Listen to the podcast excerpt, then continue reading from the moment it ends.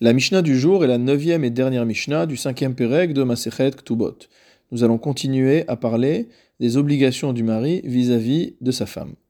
Noten la Kesef Letzorka. Le mari doit donner chaque semaine à sa femme une pièce d'argent pour ses besoins.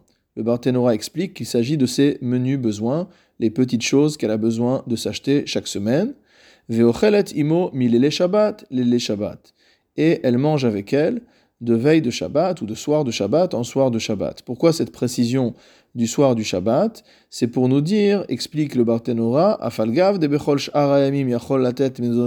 Shalish Imirtse, alors que les autres jours de la semaine, il peut lui faire parvenir sa subsistance par un intermédiaire, Belel Shabbat, Ona, le soir de Shabbat, qui est également le soir de la Ona, c'est-à-dire le soir durant lequel il a une obligation d'intimité conjugale avec elle, chayav lecholima, il a l'obligation de dîner avec elle.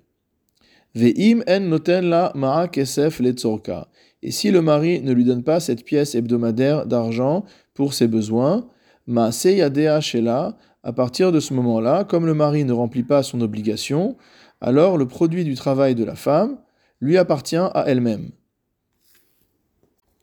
Le Barthénora précise qu'il s'agit uniquement de motar maaseyadea, du supplément de travail qu'elle fournit, c'est-à-dire euh, ce qu'elle fait en plus du chiour minimal dont nous avions parlé, étant donné que malgré tout, le mari subvient à ses besoins. Donc à partir du moment où il subvient à ses besoins en échange, le produit de son travail lui appartient au mari, le produit du travail de la femme appartient au mari, mais si le mari ne lui donne pas cet argent supplémentaire pour ses petites dépenses chaque semaine, alors tout ce que la femme fera en plus du chiour minimal lui appartiendra à elle.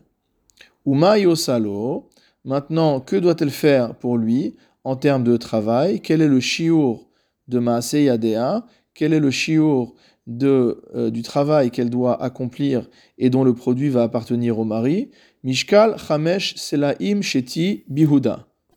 En Judée, elle doit faire pour lui un travail de tissage où on a Chamesh Selaim Sheti, c'est-à-dire où le poids des fils de chêne dans le tissage représente 5 Selaim.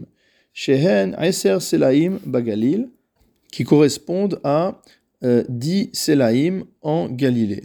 Omishkal Eser Selaim Erev Bihuda, ou alors le poids de 10 Selaim de fils de tram, cette fois-ci en Judée, Shen Esrim Selaim Bagalil, qui correspondent à 20 Selaim en Galilée. Cela est le shiur euh, hebdomadaire, donc chaque semaine, elle doit faire euh, le travail dans cette quantité. Veim Haita Menika, et si elle allait, pour Khatim la Mimaase Yadeha ou Mosifim la. On réduit le shiur de son obligation professionnelle et on lui rajoute sur ses mésonotes, sur ce qui lui est donné à manger. Pour faire simple, elle travaille moins et elle mange plus. Bamedvarim amurim, de quoi parle-t-on? On parle ici d'un pauvre en Israël, dans le peuple d'Israël. Aval bamchubad, akol efi kevodo. Mais si on parle d'une personne honorable, d'une personne qui a un statut social élevé, alors il n'y a pas de calcul et tout devrait être fait d'après son kavod. C'est-à-dire qu'à partir du moment où c'est un mari qui gagne sa vie de manière généreuse, il doit également être généreux avec son épouse et ne pas rentrer dans ce, dans ce genre de calcul.